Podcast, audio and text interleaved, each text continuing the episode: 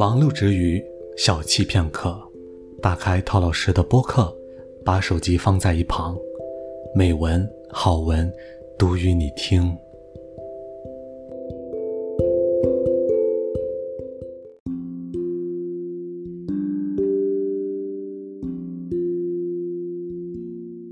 欢迎大家收听今晚的读与你听，我是陶老师。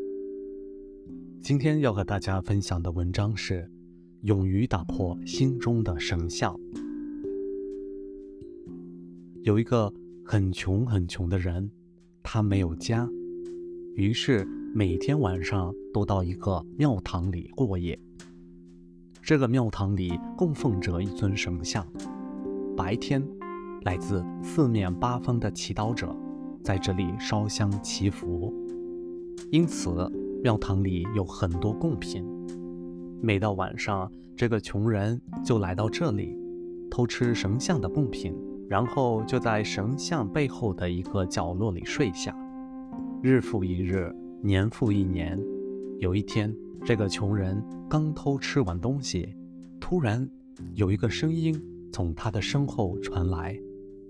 穷人警惕地环顾四周，却没有发现一个人。他吓得一下子跳了起来。问道：“谁在说话？”同一个声音继续传来。这时，穷人发现那尊日夜被人供奉的神像居然开口说话了。神像说：“你这样贫穷，为什么不像其他人那样虔诚地求神呢？”穷人说：“如果我虔诚地求您赐我财富，你会帮我实现吗？”神像不屑地看了看这个穷人，不再开口了。从那夜之后，穷人每天都供奉这尊神像，他虔诚地祈祷神像赐予他财富。可是时间一天天的过去了，他依旧是个无家可归的穷人。于是他开始气愤起来。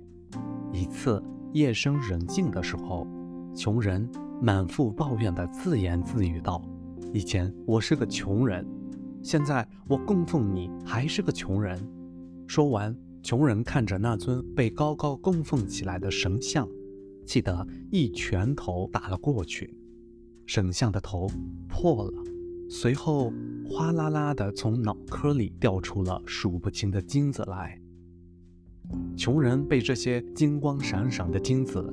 照耀的目瞪口呆，他把这些金子捡起来，大声地说：“以前我怎么没有勇气打破你呀？现在我把你打烂了，你居然给了我这么多好处。”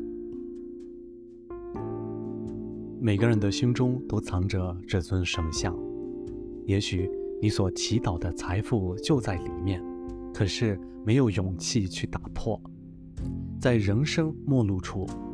鼓起勇气打破自己心中的那尊神像，也许就柳暗花明了。好了，各位听众朋友们，感谢大家收听今晚的读与你听。想要收听更多的阅读文章，请记得关注一下陶老师的播客。我们下期见，再见。